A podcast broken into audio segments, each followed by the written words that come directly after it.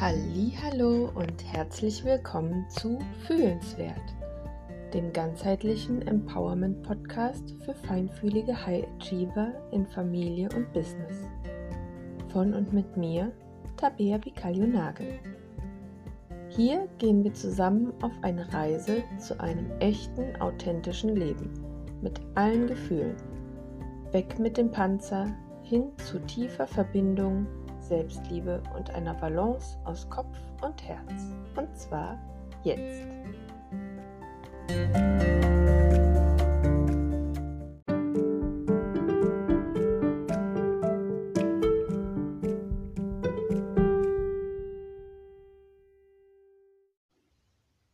In der letzten Folge habe ich euch ja schon ein wenig mitgenommen in meinen Start ins Mama-Leben und die heutige Folge habe ich unter den Titel gestellt Achterbahnfahrt im Spagat durchs Weltbild, weil es sich für mich für eine ganz lange Zeit tatsächlich so ein bisschen so angefühlt hat, als wäre ich als Mitfahrer in eine Achterbahn mit eingestiegen, um jetzt irgendwie zu gucken, wie kriege ich hier dieses Leben mit Familie und Beruf und allen drumherum Anforderungen eigentlich ähm, gewuppt. Und woll, möchte euch da heute noch so ein bisschen mitnehmen, wie es dann für uns so weiterging. Und zwar war für uns von Anfang an ganz klar, Mariella geht in die Kita, die gerade fünf Minuten fußläufig von unserer Wohnung entfernt war.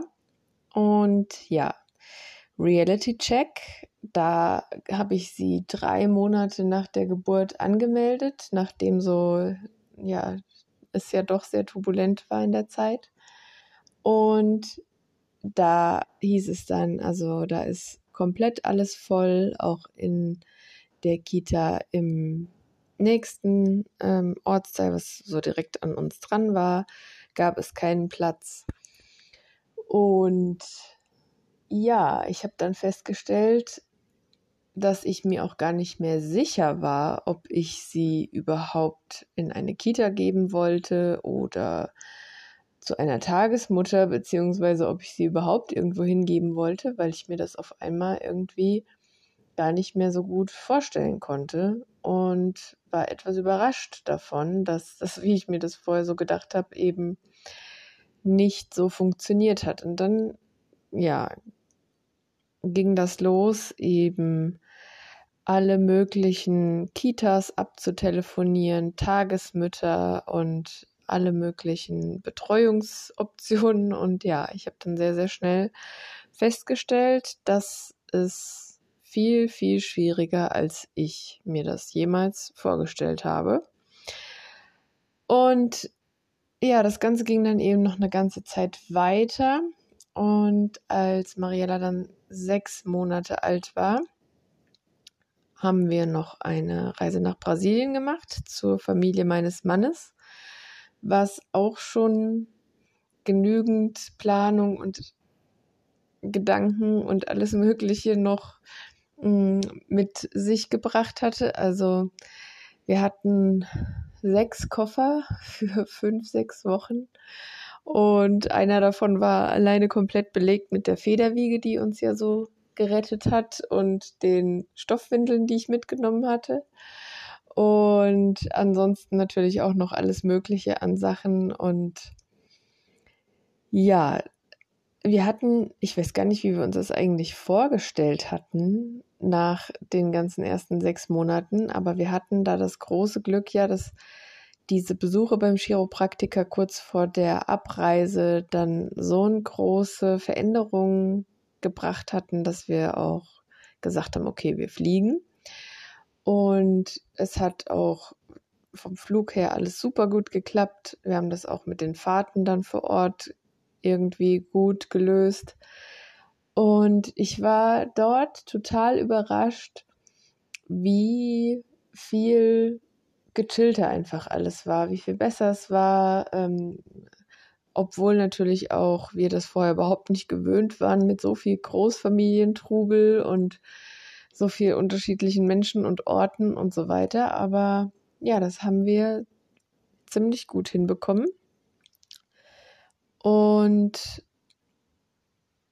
ja, was ich in der Zeit auch nur gemerkt hatte, war, dass so meine Vorsicht und meine Idee, ich müsse Mariella jetzt eben überall beschützen und gucken, dass sie auf jeden Fall immer richtig behandelt wird und ne, dass äh, es nicht eben heißt, nee, du gehst jetzt einfach mal weg und wir kümmern uns schon um sie und wenn sie gar nicht guckt, dann wird sie das auch gar nicht so mitkriegen und solche Sachen. Ne? Das äh, waren so Dinge, die konnte, wollte ich nicht und war da immer sehr in ihrer Nähe. ähm, was alle etwas belustigt hat. Aber ja, das war dann eben mein Weg und äh, damit sind wir auch in Brasilien sehr, sehr gut zurechtgekommen mit dieser ganzen Zeit, wobei ich zwischendurch dann auch wirklich dachte, so, wow, ähm, am Flughafen diese Schilder mit äh, Zika und Chikungunya und Denguefieber und Achtung und ich habe mein Kind innerhalb von fünf Stunden verloren und ich dachte so, wow, ähm, was haben wir hier eigentlich gerade gemacht? Und ja, sie hatte dann auch Magen-Darm und wir mussten auch in die Notaufnahme von einem Krankenhaus und es war auch alles andere als lustig, aber es war in in kurzer Zeit auch wieder vorbei. Ja, ähm, aber es ist natürlich trotzdem so eine Sache, die bleibt irgendwo im, im Gedächtnis und die prägt auch. Ne? Und als wir dann wieder nach Hause zurückkamen, habe ich wieder angefangen zu arbeiten.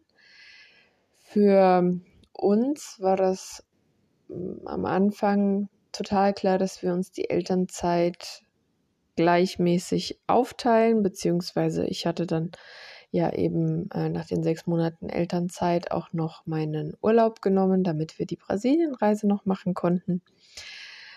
Und ich dachte im Vorfeld, naja, also in anderen Ländern gibt es ja auch viel weniger Elternzeit und ich möchte auch wieder Geld verdienen und in die Rente einbezahlen und ich möchte auch dem Kind vorleben, wie wichtig es ist, später für sich selbst loszugehen und sich eben auch selber abzusichern. Und dass es ja schön ist, wenn man eben auch so eine gemeinsame Zeit zusammen hat, aber man ja auch immer noch gucken müsste, wie das Ganze dann auch nachher finanziell geregelt wäre. Ich wollte ja auch nicht, dass sie irgendwann mal für mich aufkommen müsste und so weiter und so fort. Also irgendwie war mir das da total, total wichtig vorher. Und ja, durch diese Nummer, dass wir gleichzeitig auch diesen Betreuungsplatz nicht bekommen haben, war das für mich eine sehr große Nummer, da in einen Rhythmus zu finden oder irgendwo wieder reinzukommen, auch ins Arbeiten. Und ich konnte da zum Glück auch äh, viel Homeoffice schon machen und hatte auch nur zehn Minuten Arbeitsweg und wusste dann also, wenn irgendwas ist, dann kann ich auch schnell wieder nach Hause kommen. Aber das war schon für uns alle auch eine ganz schöne Umstellung. Wir hatten ja vorher noch die gemeinsame Zeit in Brasilien. Das hatten wir uns so vorgestellt, dass wir dann quasi da noch unsere gemeinsame Abklatschzeit haben, um ähm, dann eben auch so jeder so dann seinen Rhythmus zu finden. Und ja, das war auch gut, aber dann natürlich wieder nach Hause zu kommen und sich dann zum einen auch richtig auf die Anforderungen im Job zu konzentrieren als Führungskraft mit einer entsprechenden Verantwortung und eben auch dem hohen Anspruch an sich, allem gerecht zu werden und überall eben gut zu sein, überall gute Leistungen sozusagen zu bringen in allen Bereichen. Und ja, da habe ich sehr, sehr gestruggelt und habe dann währenddessen eben auch noch weiter nach den Kitas gesucht, äh, habe die ganzen, ganzen Möglichkeiten abtelefoniert, ähm, hatte dann gedacht, ich hätte eine Tagesmutter gefunden und habe es mir dann nach einiger Zeit, haben wir festgestellt, dass wir dann doch etwas andere Ansichten hatten, als es um die Eingewöhnung ging und so weiter, dass das Ganze eben wieder von vorne losging. Und dann hatte ich eigentlich einen Platz, aber dadurch, dass wir dort keinen Wohnort hatten, ging das dann auch wieder nicht und, und, und. Und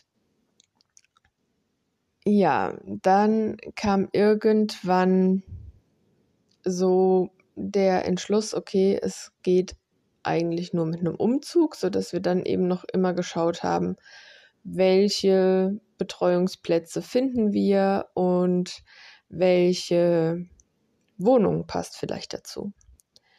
Und während dieser ganzen Zeit habe ich mich auch noch damit auseinandergesetzt, wie funktioniert das jetzt eigentlich mit der Beikost und mit was ich sonst noch so wissen darf zu der, zu der jetzigen Entwicklung. Also ich hatte ja im letzten, in der letzten Folge schon mal erzählt, dass ich dann angefangen hatte, über das Thema Stoffwindeln auf generell auch einige Blogs und Bücher und so weiter zu kommen.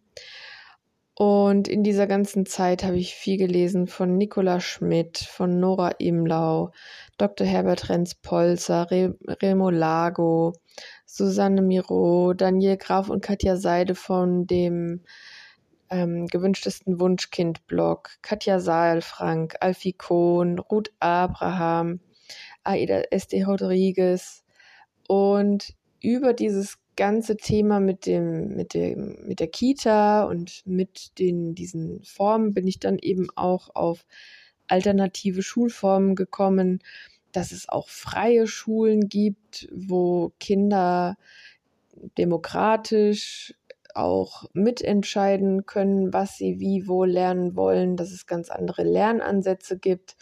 Ähm, ich habe mich mit Montessori, mit Waldorf, also mit Steiner und mit allen möglichen Pädagogik-Richtungen ähm, dann befasst und habe festgestellt, dass es sogar Freilerner gibt, also auch Familien mit Kindern, die gar nicht in die Schule gehen. Ähm, ein, ein ganz beeindruckendes Beispiel dafür ist für mich André Stern, der in seinem Leben keine Schule besucht hat und der heute sehr, sehr erfolgreich und glücklich ist mit dem, was er tut und der einfach auch so eine Sicht darauf gibt, da, was mit Kindern sozusagen passiert, die nicht in dieses System gesteckt werden, wo wir am Anfang denken, das ist auf jeden Fall absolut wichtig. Und ja, das war für mich eine, eine ganz, ganz neue Welt. Und was ich für mich jetzt so im, im Nachgang festgestellt habe, ist, dass mein Fokus dabei so sehr auf diesem ähm, pädagogischen war, auf diesem, wie lernt das Kind, wie entwickelt sich das Kind, was braucht das Kind und so weiter und so fort. Und gar nicht so auf, auf dem, was das denn eigentlich für mich bedeutet, also und was ich brauche und so weiter. Und ich dachte wirklich so, ach wunderbar, zum Glück habe ich das so früh gelesen. Zum Glück bin ich so früh auf so, so tolle Infos gekommen und ich weiß jetzt auch, dass wenn mein Kind dann irgendwann mal Nervenzusammenbruch bekommt, weil die Banane durchgebrochen ist oder weil es den roten statt den blauen Becher bekommt, dann ist das eben vollkommen normal und das hat alles mit der Entwicklung, Entwicklung des Gehirns zu tun und dem präfrontalen Kortex und, und, und, und, und und wie ich eben das Kind so gut äh, unterstützen kann. Und zum einen dachte ich ja wunderbar, das kann ich ja jetzt direkt umsetzen. Und habe hab ich ja jetzt gelesen und verstanden. Und zum anderen weiß ich gar nicht, woher überhaupt diese Vorstellung kam, dass ich diese Rolle als Mutter definieren muss, ähm, Also diese gelassene, verständnisvolle Mutter, die sich auch irgendwie aufopfert oder die ähm, eben schon schaut, dass alle Bedürfnisse ähm, erfüllt werden, also dass die Bedürfnisse aller natürlich wichtig sind. Das war für mich eine Theorie, ja, natürlich, auf jeden Fall sind die Bedürfnisse von allen wichtig und da ist es total wichtig, auch so eine gute Mitte für alle zu finden und das eben zu berücksichtigen. Aber dass das natürlich auch was ganz, ganz anderes ist, das dann auch in der Realität umzusetzen, als wenn man da eben nur mal ein bisschen was drüber liest. Insbesondere dann in Situationen, wo es sehr stressig ist, wo es an die Substanz geht. Und wie ich dann später feststellte, sind das ja sehr viele Situationen. Und ich würde ja auch nicht erwarten, ein Buch zu lesen darüber, wie man Sport macht und dann direkt ein Sixpack zu haben und alles ist mega. Und dann habe ich dabei auch noch gar nicht realisiert, wie viel da an eigenen Themen hochkommen, die erstmal bearbeitet werden müssen. Also, dass es gar nicht das Kind und das Verhalten des Kindes als solche ist, sondern dass es meine Reaktion darauf ist, die total getriggert wird. Und klar habe ich darüber was gelesen und auch, wie wichtig Selbstfürsorge ist und wie wichtig Selbstliebe ist und das eben darauf zu schauen, aber so richtig in der Tiefe angekommen, was das alles bedeutet und was da alles hochkommt, das war für mich dann doch ein, ein, ein längerer Prozess der letzten fünf Jahre Elternschaft. Ähm, der mich sehr dann auf den Fokus gebracht hat, zu mir zu schauen. Was sind denn wirklich meine Themen? Was kommt da gerade hoch? Was überhaupt nichts mit dem Kind zu tun hat, sondern eben damit, dass ich damals nicht gelernt habe, wie es eben ist, diese Emotionen zu verarbeiten, dass es eben auch erst recht überhaupt nichts bringt, mich dafür zu verurteilen, dass ich gerade nicht so oder so oder so mit dem Kind umgehen kann oder gerade kein, nicht das große Verständnis habe oder den zehnten Wutanfall am Tag dann doch nicht mehr so begleiten kann, wie ich das gerne wollte. Und wie, ja, wie viel Arbeit das an mir einfach bedeutet, das war mir zu dem Zeitpunkt nicht bewusst. Das war ein, ein Thema, das musste ich für mich erstmal komplett erfahren und immer ein Stück weitergehen. Und ich dachte auch eine ganze Zeit lang, dass ich auf einem sehr, sehr super guten Weg bin und dass das alles wunderbar klappt und wie toll das ist. Ähm, und erst die Geburt von meiner zweiten Tochter, die nochmal sehr viel aufgewirbelt hat, und dann das weitere, die weitere Entwicklung der letzten ein, zwei Jahre haben dann dazu gebracht, dass das wirklich bei mir angekommen ist, dass das wirklich so richtig tief bei mir angekommen ist. Und ich deswegen das auch an dieser Stelle schon einmal mit reinbringen möchte, einfach diese Erkenntnis, dass es im Endeffekt um die persönliche Entwicklung geht, um das Loslassen von vielen Mustern, von vielen Schablonen, von vielen, ich muss doch das und das machen und so und so muss ich sein, hin zu einer Reise, wer bin ich wirklich? Wer wer steckt da in diesen ganzen Schichten drin und was möchte ich wirklich mit meinem Leben hier anfangen? Ich habe da gerade auch so ein herrliches Beispiel zu gelesen. Also ich glaube, gerade für feinfühlige Menschen ist es so, dass ähm, wir das erstmal gar nicht wahrnehmen, dass wir feinfühlig sind, sondern denken, das ist eben normal und dass wir im Laufe der Zeit irgendwie lernen, dadurch, dass wir die Gefühle von anderen so schnell wahrnehmen und lesen, ähm, lernen wir uns so anzupassen, dass wir da nicht so sehr anecken und da nicht, ähm, ja, dass wir da irgendwie unser Licht etwas dimmen, um nirgendwo zu viel zu blenden und aufzuwirbeln.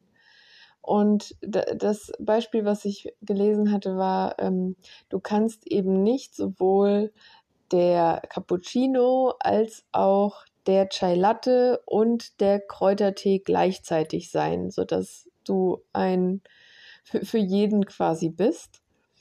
Und das finde ich passt da sehr, sehr gut, um einfach wirklich auf die Reise zu gehen. Was fühle ich? Was glaube ich? Wer bin ich? Wie setzt sich das alles zusammen? Denn das, was ich auch lernen durfte, ist, dass das, was für uns Realität ist, sich ja für jede und jeden sehr, sehr unterschiedlich aus dem zusammensetzt, was habe ich für Erfahrungen gemacht, welche Gedanken sind die Grundlage dafür, für die Gefühle, die dann wiederum unsere Handlungen bestimmen, die dann unsere Gewohnheiten ausmachen und die dann unsere Persönlichkeit formen. Sodass, wenn wir eben anfangen, immer mehr auf unsere Gedanken zu achten und durch die unterschiedlichsten Tools und unterschiedlichsten Möglichkeiten immer mehr dahin kommen, was habe ich da übernommen, was vielleicht gar nicht so ist, was ich ändern kann und wodurch ich meine Sicht auf die Welt ändern kann und damit auch mein gesamtes Leben.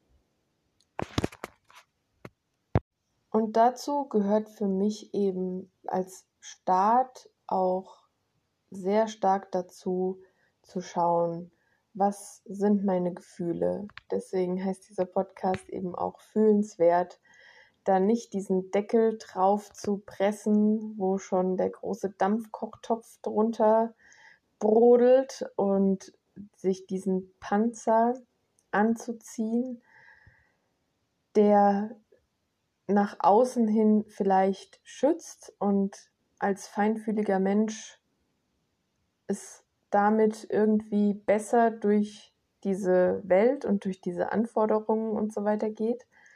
Aber was uns im Endeffekt dann davon abhält, auch diese Nähe, die wir eigentlich suchen und eine echte Beziehung zu uns selber und eine tiefe Beziehung zu anderen aufzubauen.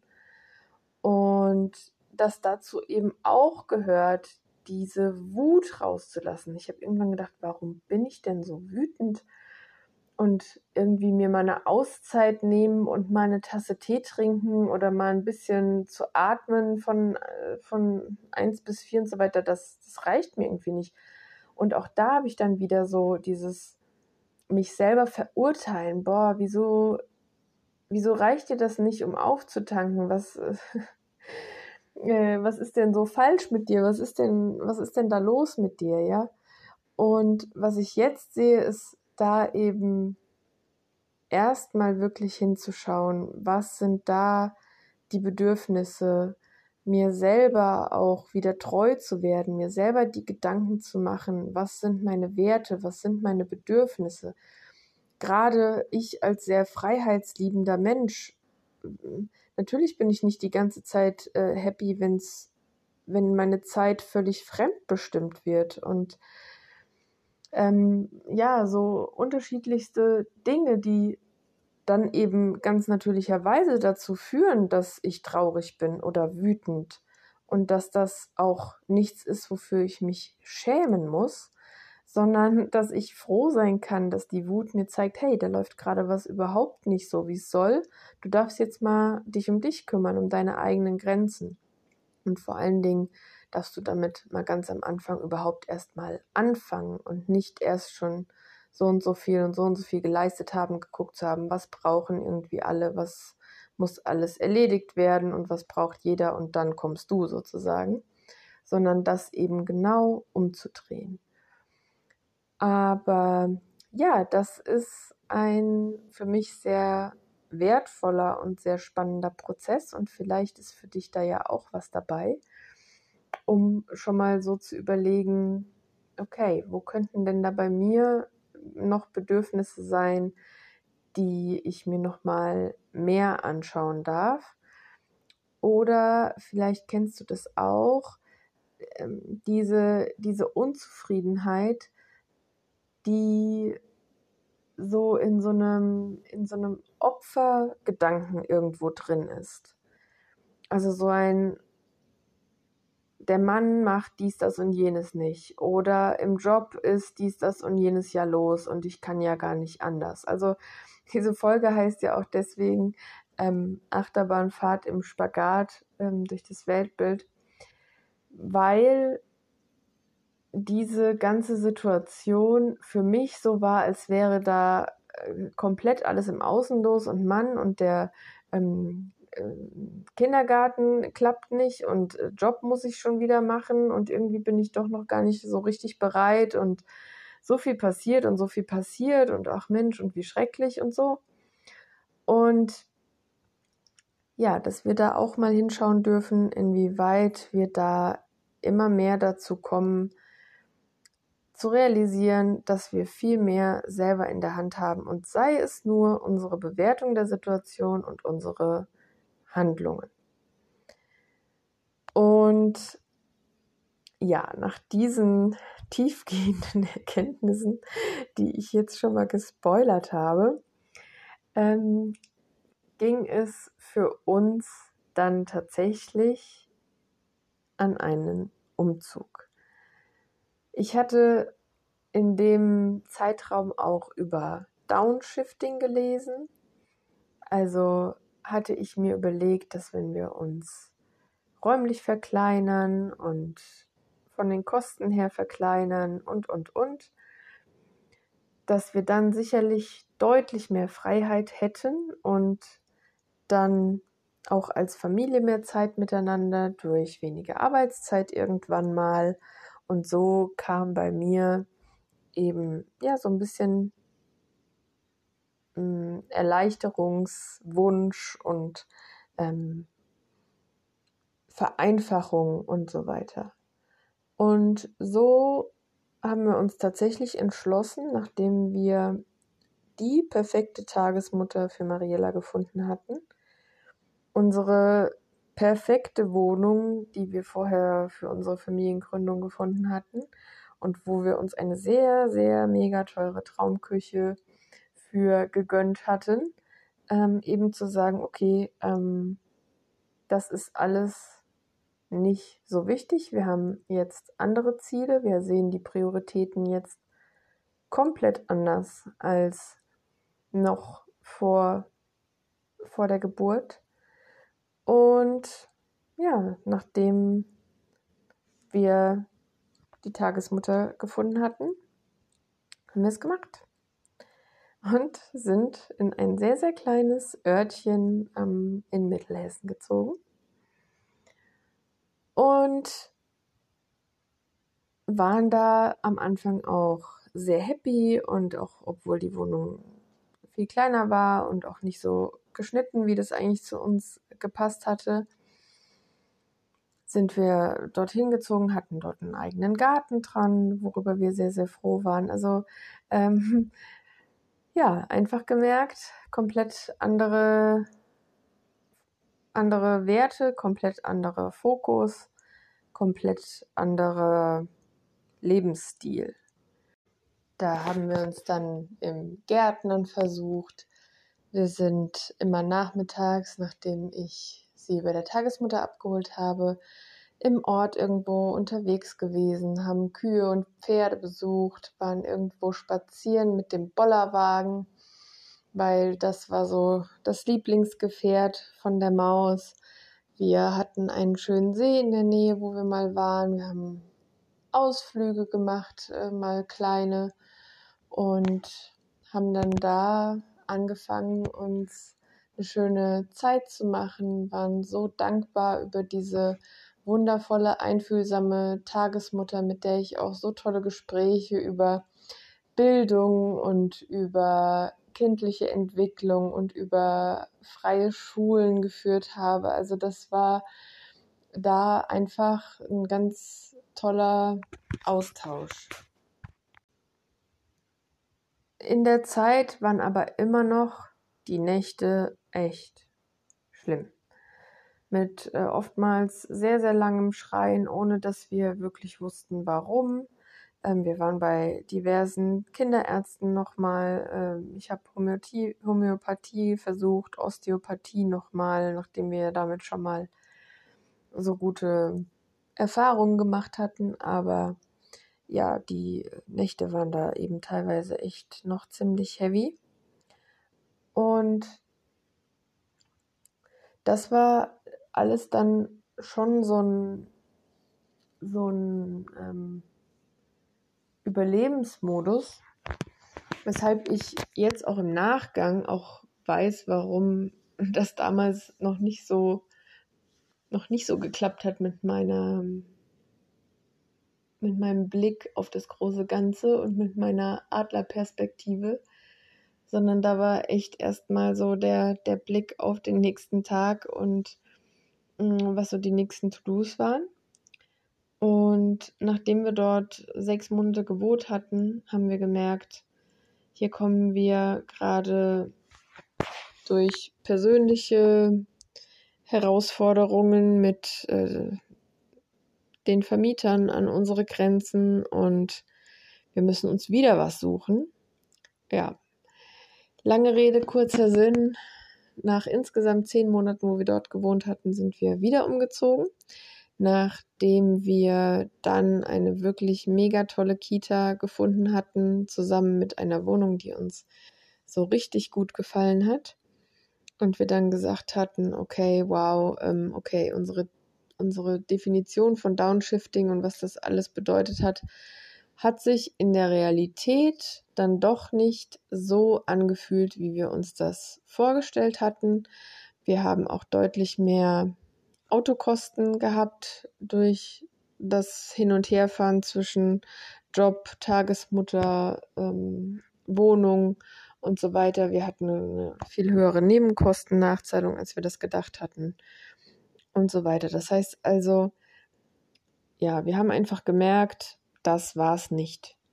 Aber ich bin froh, dass wir das trotzdem gemacht haben. Also äh, so viel Stress, wie das teilweise war und so viel Nerven, wie das kostet, einen Umzug mit einem einjährigen Kind zu machen, beziehungsweise wir haben dann den zweiten Geburtstag dann in der dritten Wohnung gefeiert. Das ist natürlich, also jeder, der mal umgezogen ist, der weiß das und insbesondere dann noch mit Kindern.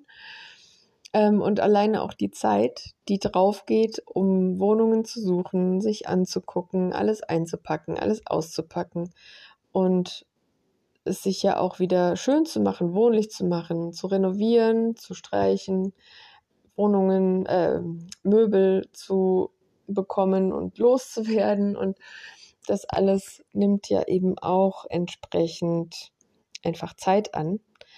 Und ja, was ich die ganze Zeit dachte, war, das ist eben so.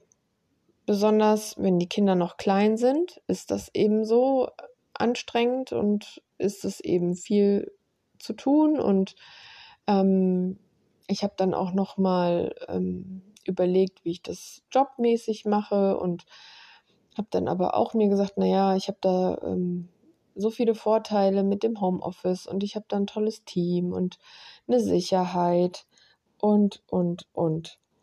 Und so war das für uns dann eben in diesem Zeitraum so, dass wir da eher in so einem sehr starken Reaktionsmodus waren und immer wieder geschaut haben, okay, was können wir jetzt verändern für uns, damit das eben wieder besser wird. und haben da sehr viel eben danach geguckt, was, wo leben wir, wie können wir das mit dem, mit der Betreuung gut organisieren, weil auch meine Idee, die ich ursprünglich mal hatte, als wir gedacht hatten, okay, vielleicht ist einfach ein Au pair auch eine super Lösung. Ja, wieso machen wir sowas nicht? Passt ja auch mit unseren internationalen Wurzeln. Vielleicht lernt Mariella dann sogar noch Portugiesisch noch mehr dann mit und haben dann aber durch Gesprächen mit Familien festgestellt, dass das für Kinder teilweise dann doch sehr große Herausforderung ist, wenn dann so eine wichtige Bezugsperson nach einem Jahr wieder weg ist und sie sich wieder an eine neue Bezugsperson gewöhnen müssen und es dann immer wieder so kommt. Was auch eine Sache ist, die ich vorher so nicht bedacht hätte, hatte.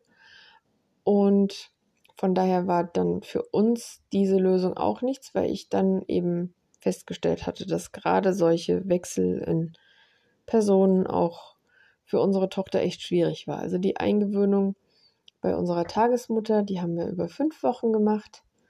Und als wir dann diesen Umzug nochmal gemacht hatten, war sie so zwei.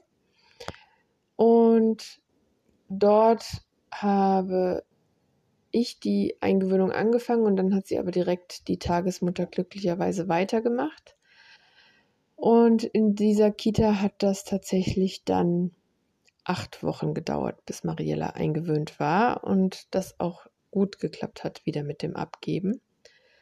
Und das war für mich auch eine sehr, sehr, sehr krasse Zeit, weil es morgens teilweise anderthalb Stunden, zwei Stunden gedauert hat, bis wir überhaupt abreisebereit waren, weil es so lange gedauert hat, sie fertig zu machen morgens und sie anzuziehen und da auch was zu finden, was eben geht.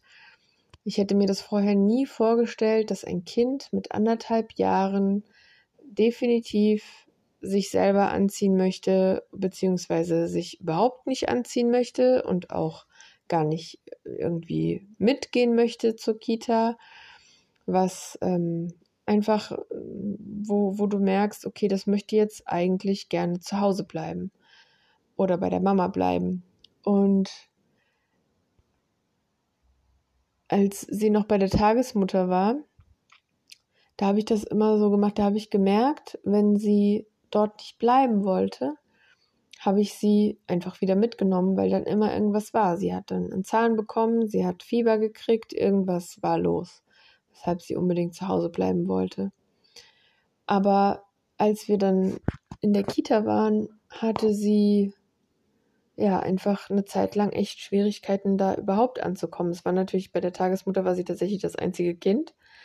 Das heißt, es war für uns eher eine Oma für sie, wo sie einen super Bezug zu hatte und so gerne hingegangen ist und in der Kita mit so vielen anderen Kindern und sich dann da eben doch auch einzufinden und einzugliedern, war eine ganz, ganz andere Hausnummer. Da habe ich sehr oft an mir gezweifelt, habe ich überlegt, okay, was machst du jetzt?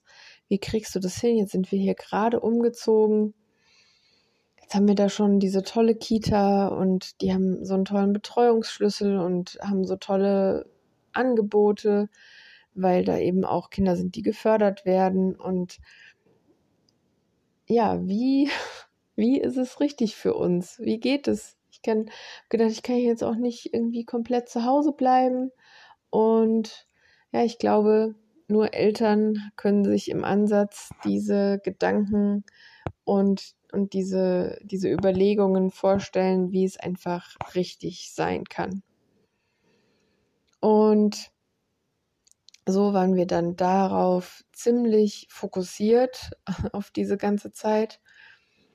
Und ja, irgendwann wurde es auch besser. Und wir haben immer wieder ausprobiert, mit welchen Dingen oder mit welchen Ritualen es eben besser geht, auch mit dem, mit dem Abgeben. Und ich habe dann aber auch gemerkt, dass dafür abends ging es uns dann, das ins Bett bringen war zumindest relativ leicht. Aber das hat sich dann doch ziemlich gedreht, dass ich abends anderthalb, zwei Stunden gebraucht habe, um sie ins Bett zu bringen. Und so das Thema Einschlafbegleitung, das ist, glaube ich, ein sehr ja, bekanntes inzwischen. Ich wusste vorher auch nicht, dass das so lange dauern kann, dass das so anstrengend sein kann. Und wie wichtig es ist, auch da wieder zu gucken, wer braucht was und wie können wir das für alle Beteiligten gut gestalten. Ja. Also ich finde es, wenn ich so darüber nachdenke, Wahnsinn, was für eine große Veränderung einfach entstehen kann durch so eine neue Situation innerhalb der Familie. Und auf wie vielen Ebenen wir uns verändern können, wie auf wie vielen Ebenen ich mich verändert habe, dass ich überhaupt mal vom Thema feinfühlig sein und einfach auch Situationen, Erlebnisse ganz anders wahrzunehmen als andere Menschen hatte ich vorher noch nie was von gehört und auch als ich mich damit befasst hatte, ging es mir eigentlich mehr darum, meine Tochter zu verstehen und ihr möglichst gut zu helfen und hatte das auch erst gar nicht mal so auf mich bezogen. Und wie sehr dieses Leisten und es allen recht machen und das Gefühl haben, einfach nur reagieren zu können, wie sehr das mein ganzes Weltbild beeinflusst hat und mein ganzes Handeln dementsprechend. Und deswegen ist es mir auch jetzt so wichtig, einfach diese Reise hier zu starten. Ganz unperfekt, perfekt, einfach nur mit der großen Intention, hier Menschen miteinander zu verbinden, die ihre ganz eigenen Erfahrungen damit gemacht haben und die auch gemerkt haben, dass es einfach um die Reise zu sich selbst geht. Und ich glaube, dass es immer wichtiger wird, dass wir uns miteinander verbinden und diese Herausforderung, die mit dieser feinfühligen Lebensweise kommt, also viele nennen sie ja auch hochsensibel, das ist so ein, für mich einfach, das fühlt sich nicht, nicht so gut an. Das fühlt sich für mich wie so ein Label an, als wäre irgendwas falsch. Ich weiß auch nicht. Deswegen bevorzuge ich einfach das Wort feinfühlig und ja, einfach festzustellen, dass es so hilfreich ist, einfach mit ähnlich gesinnten Menschen zusammenzukommen und herauszufinden, wie können wir uns gegenseitig unterstützen, welche Erfahrungen können wir miteinander teilen, welche Wege gibt es, welche anderen Geschichten gibt es zu dem Start in ja, den Weg zu sich selbst, den Weg zu erkennen, wer bin ich, was will ich hier eigentlich und ähm, so weiter. Und genau, deswegen habe ich einfach beschlossen, ich lege hier los und wachse auch hier wieder mit dem Prozess. Freue mich deswegen über eure Fragen, Wünsche, Themenvorschläge oder auch was auch immer euch auf dem Herzen liegt, was wir hier gemeinsam mal beleuchten können und freue mich schon, wenn du bei der nächsten Folge auch wieder dabei bist.